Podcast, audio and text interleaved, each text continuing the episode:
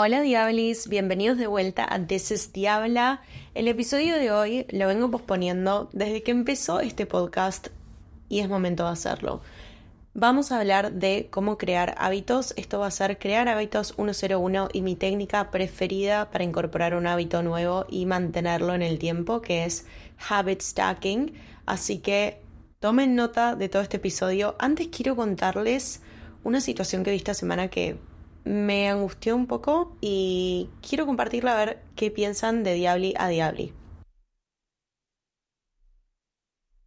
El domingo de la tarde estaba felizmente tirada en el sillón después de almorzar, viendo TikTok, como uno suele hacer un domingo a la tarde tirado en un sillón, y me encontré con un video de una persona emprendedora que está en mi mismo rubro que me dejó bastante decepcionada y angustiada.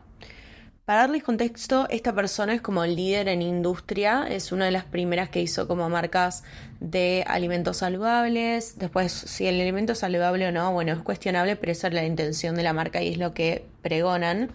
Y esta persona estaba en el video en una dietética mostrando otros productos de competidores y diciendo por qué los productos de su marca eran mejores que los de estas otras marcas eh, de la competencia. Y Diablis, les juro que me dejó tiesa.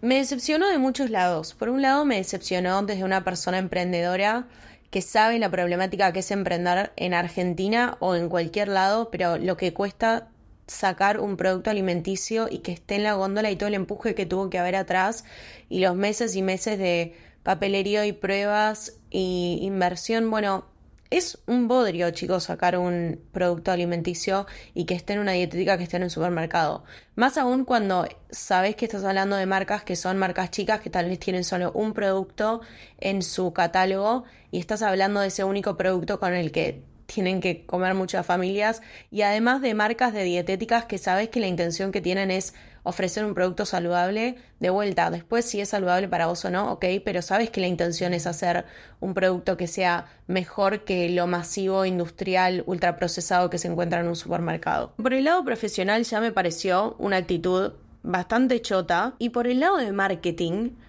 entiendo que hoy estamos muy presionados a estar constantemente sacando contenido. Lo siento yo con mis redes personales, lo siento con las redes de mis marcas, pero me parece que igual tiene que haber un filtro de la calidad del contenido que sacás y la integridad del contenido que sacás. Me parece que es importante cuando tenés una marca que pregona ser saludable, también mantenerte saludable en la comunicación, tiene que ser importante y tiene que ser algo que nosotros como clientes exigimos. Y a ver, saquemos esto de contexto, estoy haciendo un alimento saludable y llevémoslo a cualquier cosa que hagas, cualquier producto que saques o mismo actitudes que vos tengas. Yo creo que en general la regla es que si tenés que tirar para abajo a tu competencia, a la persona que tenés al lado, para destacar cualidades positivas tuyas o de tu producto, probablemente esas cualidades sean o cuestionables o estés inseguro de que si tenés o no verdaderamente esas cualidades y por eso tenés que estar comparándote con el de al lado. Personalmente en Diabla mi objetivo siempre va a ser hacer el mejor producto posible y que el producto hable por sí mismo y comunicarnos desde un lugar de abundancia y positividad y hablar de los atributos positivos de nuestros productos sin tener que apuntar el dedo al producto de otra persona que yo personalmente o yo como marca quiero decir que es peor que mi producto. Y la verdad, como persona, yo Delfina, quiero hacer cosas que creo que están alineados a mis valores porque yo me quiero manejar así como persona en el mundo y en la sociedad y no porque quiero ser mejor que la persona que tengo al lado o quiero que se me valore por ser una persona que tiene mejores atributos, mejores valores, que hace mejores cosas que las personas que tengo al lado. En general, Diablis, esas actitudes nunca te van a llevar a un lugar positivo porque salen de un lugar negativo adentro tuyo. Al final, lo que dice Juan de Pedro dice más de Juan que de Pedro. Y honestamente yo también tengo demasiado respeto al karma y no quiero poner nada negativo que me pueda volver en algún momento de mi vida. No les suelo compartir mucho estas cosas porque no me gusta hablar de estas, estos pensamientos tal vez medio negativos que tengo, pero sí creo que hay un aprendizaje importante atrás de esto. No me interesa quemar a la marca o el video, ya está, no creo que tenga tanta importancia para otra gente que consume ese contenido. Pero a mí me quedó y me quedó resonando unos días y por eso me parecía importante empezar este capítulo contándoles esto que está en mi cabeza. También me parece que lo que quiero hacer en este podcast es compartirles más facetas mías, no solo la faceta de lado health coach positiva de Delfina, también tengo estas cosas que me hacen aprender y reflexionar y está bueno tener este espacio para compartirlo juntos. Así que bueno, dicho todo esto, let's get into hábitos 101. Creo que el mensaje más frecuente que recibo en redes es, Diabla, ¿cómo hago para implementar nuevos hábitos? Quiero ser mejor, quiero ser mi mejor versión, no sé por dónde empezar o cada vez que empiezo abandono porque no puedo mantener un hábito. Hoy van a aprender cómo proponerse un hábito y lograr mantenerlo en el tiempo. Yo creo profundamente que los hábitos que mantenemos moldean la persona que somos. Un hábito es una acción, un ritual que haces de manera constante en un cierto piloto automático, que no tenés que pensar activamente en hacer esto todos los días, sino que ya es parte de tu rutina diaria. El problema con generar nuevos hábitos y la razón por la cual es difícil es que un hábito requiere ser practicado de manera constante para pasar a este modo automático, ¿no? No es que empezás un hábito hoy de meditar en la mañana y ya tenés ese hábito incorporado, necesitas 21 días como mínimo para incorporar este hábito y que tu cerebro empiece a relacionar tus mañanas con meditar. Por esto es que un hábito nuevo requiere un montón de intención, esfuerzo en esas primeras 3, 4, 5, 6 semanas hasta que se vuelve automático en tu día a día y en ese tiempo es donde podemos perder foco, perder motivación, perder tiempo y no lograr que esa acción se convierta efectivamente en un hábito. En la fórmula que les voy a traer hoy, no va a haber manera, Diablis, que si ustedes siguen estos pasos no logren incorporar un hábito a su rutina. El primer paso que vas a hacer es sentarte con una hoja en blanco, un cuaderno y hacer un inventario de todos los hábitos que tenés en tu día, desde el más chico al más grande. No te va a llevar más de 30 minutos, Diabli. Dedicale este tiempo porque te va a hacer los demás pasos tanto más fácil.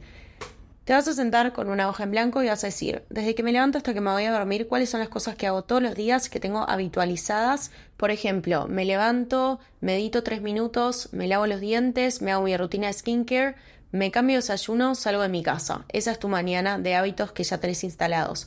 O me levanto, me lavo los dientes, me cambio, me voy al gimnasio, vuelvo, me ducho, desayuno, salgo de mi casa. Sea cual sea tu rutina, empecemos por ahí. Y a la noche puedes tener volver a tu casa, cocinar, leer un libro, ver una serie, las posibilidades son infinitas, pero ese es el nivel de detalle que necesitamos. Desde una llamada por FaceTime con tu hermano que vive afuera hasta lavarte los dientes. Cuando tenés esta lista hecha, vas a pensar cuál es el hábito nuevo que quiero incorporar. Por ejemplo, querés incorporar meditar, querés incorporar leer, querés incorporar hacer dry brushing tenés el hábito general que querés incorporar. Ahora ese hábito le vamos a dar un tiempo en el día y un lugar específico. Tiene que tener un principio y un fin, un lugar físico y un momento en el día. Por ejemplo, quiero leer cinco páginas de un libro o quiero meditar tres minutos. Entonces vas a decir, bueno, quiero leer cinco páginas de un libro, voy a leer cinco páginas antes de irme a dormir acostado en mi cama. Y por otro lado, si quieres meditar, vas a decir, voy a meditar tres minutos sentado en el piso de mi cuarto a la mañana, apenas me levanto. Ya pasamos de una idea de quiero empezar a meditar a decir, no, no, voy a meditar, apenas me levanto, por tres minutos sentado en el piso apoyando la espalda en mi cama. Listo, ahí está la imagen perfecta, la podés visualizar y poner en un calendario. Y ahora se pone divertido porque este es el hack que te va a ayudar a cumplir con este hábito sin falta. ¿Vieron esa lista que hicimos en el primer punto de todos los hábitos que tenés en tu día que dijeron, qué pesada esta diabla que me quiere hacer escribir todas estas cosas? Es importante que hagas esta lista porque ahora vas a volver a esa lista y vas a decir, ok, yo quiero meditar a la mañana apenas me levanto. ¿Cuáles son los hábitos que ya tengo incorporados apenas me levanto? Puede ser que saques a pasear a tu perro, puede ser que elongues, puede ser que te laves los dientes, puede ser que contestes mails. No importa cuál es el hábito que tengas a la mañana, vas a agarrar el hábito nuevo y lo vas a combinar con un hábito que ya tengas establecido en ese tiempo del día. Y esto se llama habit stacking. Habit stacking es una técnica donde combinas un hábito que ya tenés incorporado con uno que quieras incorporar.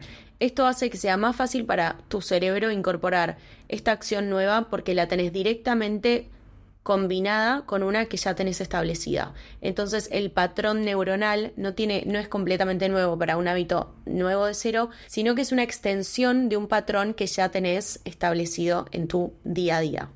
Les voy a dar algunos ejemplos que usé yo en mi vida para incorporar hábitos nuevos, haciendo habit stacking, como para darles un poco de inspiración y que ya vayan pensando mientras escuchan este podcast cómo van a implementar esta técnica. Yo a la noche antes de irme a dormir me gusta leer. Siempre tengo un libro en mi mesa de luz y tengo el cargador de mi teléfono en el baño para no tener mi teléfono al lado de mi cama y tentarme a irme a dormir viendo TikTok. Hace unos años quise incorporar el hábito de levantar las piernas, o sea, tener las piernas levantadas sobre la pared y mi cuerpo en un ángulo de 90 grados por 10 minutos para estimular mi sistema linfático y reducir inflamación. Agarré este nuevo hábito que quería incorporar y lo maridé con mi hábito de leer antes de irme a dormir. Entonces ahora a la noche, cuando me acuesto en la cama, muevo mi almohada a la zona de los pies, pongo mi cola sobre la pared, levanto mis piernas y leo 5, 10, 20 páginas de un libro, lo que tenga ganas cada noche. Se me hizo mucho más fácil porque encontrarle 10 minutos antes de irme a dormir a levantar las piernas, más los 10 minutos que yo ya le dedicaba a leer, hubiese sido difícil, imposible, no hubiese podido tener constancia. Como empecé a hacer estas cosas al mismo tiempo, logré que sea un hábito y que no se me dificulte la incorporación. Otro ejemplo, quise incorporar el hábito de caminar a la mañana afuera apenas me levanto y yo a la mañana siempre empiezo escuchando podcasts. Entonces dije, bueno, no puedo escuchar podcast a la mañana en mi casa. Si quiero escuchar podcast, tengo que salir y caminar. Y como tengo incorporado el hábito de escuchar un podcast y tengo la gente que ya escucho todas las mañanas, me pongo las zapatillas, salgo de mi casa y disfruto de esa hora escuchando podcast a la mañana, moviendo mi cuerpo por un montón de tiempo quise empezar a caminar en la mañana y tomar un poco de vitamina D, tomar aire fresco y no lograba hacerlo porque siempre tenía una excusa o a veces me olvidaba que quería hacer esto y al fin del día decía, uy, me olvidé que tenía que ir a, caminar hoy, me olvidé de, salir de mi casa porque le presté atención a otras cosas. Pero como siempre me levanto con las ganas de escuchar un podcast, de tener ese hábito de sentirme acompañada a la mañana y de recibir información, directamente mi cerebro empezó a hacer el link, ah, quiero escuchar esto, tengo que salir a caminar. Y se me hizo mucho más fácil y automático poder incorporar también ese hábito. Y también me dio una cierta emoción de salir a caminar y poder escuchar este podcast que quiero escuchar como un momento para mí. Una combinación de hábitos que usé y me ayudó un montón fue cocinar mientras tomaba agua. Un mes me di cuenta que venía con muchas cosas muy estresada y no le estaba dando tiempo a tomar agua. Estaba deshidratada, me dolía la cabeza y yo nunca había sido así, pero por cuestiones circunstanciales no estaba tomando agua. Pero sí estaba dedicándole tiempo a cocinar. Entonces dije, bueno, antes de empezar a cocinar me voy a hacer un litro de agua con limón y siempre le ponía limón, pepino, un poquito de sal marina, ponerle un poco más de minerales, un poco más de nutrientes al agua y también hacerla un poco más llevadera para tomar y empecé a tomar mínimo dos litros de agua por día. Ya tenía garantizado que esos dos litros de agua iba a tomar porque dos veces al día me estaba cocinando, sea desayuno, sea un snack. Si yo quería cocinar cualquier cosa, tenía que empezar cortando un limón y metiéndoselo a un litro de agua. Esta combinación de hábitos la mantuve por unos meses, no la mantengo hasta hoy porque después se me incorporó de vuelta el hábito de estar siempre hidratada y no lo necesité, pero está bueno saber también cuando sentís que algo te está faltando, aunque sea de manera temporal por unos meses, cómo puedes hacer para combinarlo con algo que ya haces para impulsar eso que te falta. Bueno, Diablis, les vine con toda la info hoy tómenselo un paso a la vez, no tienen que hacer todo al mismo tiempo, pero está bueno a la hora de incorporar hábitos que tengan ya un manual en este episodio y cómo hacerlo de la mejor manera posible para poder incorporar un hábito nuevo y ser constantes y también eso les va a dar más confianza en ustedes mismos de que pueden incorporar un hábito nuevo cuando se lo propongan porque ya saben que tuvieron una historia de éxito con esta fórmula maravillosa. Si hacen el ejercicio, cuéntenmelo, me encantaría leerlos, saber qué hábitos están combinando, qué les funciona, qué no. Siempre estoy atenta, así que escríbanme por Instagram y cuéntenme. En el podcast de hoy vamos a inaugurar la sección Health Coaching con Diabla. La semana pasada les pedí que me escriban situaciones, preguntas, comentarios que tengan para que charlemos acá. Y recibí un mensaje que me pareció muy bueno destacar, así que quiero que lo charlemos. Valen me escribió, hola Diabla, ¿cómo estás? Un tema que estaría bueno hablar es sobre los momentos de ansiedad cuando estás con un grupo de personas, cuando te sentís ahogado o con pocas ganas de estar ahí y cómo influye la presión social en todo eso. Valen, me parece una pregunta mega importante y mega válida.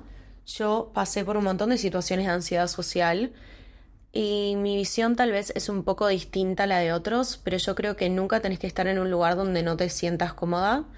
Yo cuando estoy en situaciones en las que digo, no quiero estar acá, no tengo nada para aprender de esto, esto no me va a sumar en nada, me paro y me voy. A veces pongo una excusa, en general trato de ser honesta, decir estoy cansada, chicos, me quiero ir, necesito apagarme un poco, estuve con mucho estímulo social, hablamos después, nos vemos después. O antes de ir al programa digo, chicas, necesito estar un poco sola, necesito esto, ser muy directo y honesto con las necesidades que uno tiene es la mejor manera que tenés de también enseñarle al otro cómo relacionarse con vos y qué esperar de vos. Una persona que sabe que tenés ansiedad social probablemente no se desilusione si no vas a dar su fiesta de cumpleaños de 150 personas, pero tenés que ser clara con las necesidades que tenés y los momentos por los que estás pasando.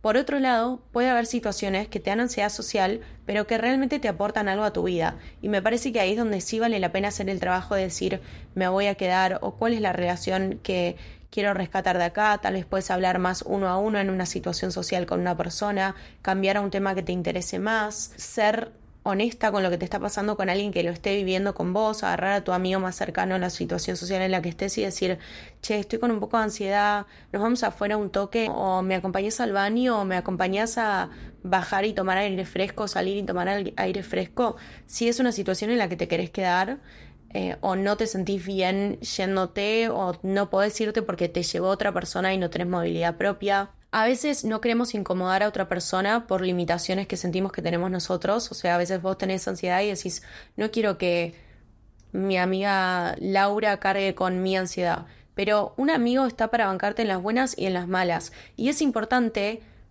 vos tener la confianza en vos mismo y en los vínculos que tenés como para poder ser honesta y pedir ayuda cuando la necesitas, comunicar tus necesidades cuando estás teniendo necesidades distintas a las que se están dando. Lo más importante cuando estás pasando por una situación así es escucharte a vos y estar muy alineado y muy en contacto con lo que vos querés y necesitas en el momento. Y a partir de eso, comunicarlo al resto y tomar acción. Si vos sentís realmente que no querés estar en un lugar, no estés.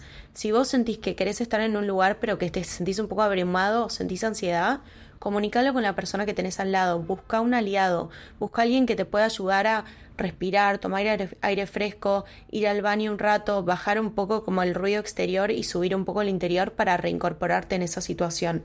Esa es un poco mi opinión con este tema, espero que te ayude si volvés a estar en una situación en la que te sientas así pero quiero recalcar que siempre lo más importante va a ser serte fiel a vos misma y protegerte a vos por sobre la opinión de otro, lo que, el qué dirán, el qué pensarán de si me voy. Lo más importante es que vos estés a salvo y que te seas fiel a lo que estás necesitando en el momento. Eso es todo por esta semana, amores. Los veo la semana que viene para más data de la buena. Déjenme sus comentarios, preguntas, situaciones por mis mensajes de Instagram para estar en la sección de Health Coaching con Diabla de la semana que viene. Y me encantaría saber qué está empezando el podcast, qué quieren escuchar, sus comentarios en general. Así que también saben, me encuentran en todos lados, arroba Healthy Diabla.